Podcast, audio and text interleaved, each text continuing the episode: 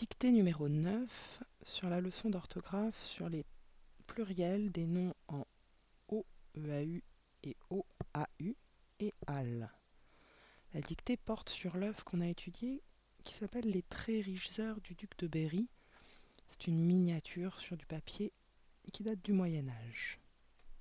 Je vous rappelle que les dictées sont adaptées à votre niveau en orthographe et que la longueur est différente selon que vous faites partie du groupe jaune ou rouge, du groupe vert ou du groupe violet? Je commence. Avant l'invention de l'imprimerie, les livres médiévaux étaient copiés à la main sur des peaux d'animaux par des moines. Ce travail demandait des mois, virgule, parfois des années. Point. Pour fabriquer les couleurs, on écrasait des minéraux et des végétaux.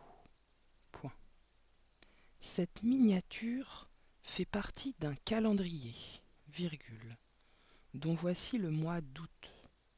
Point.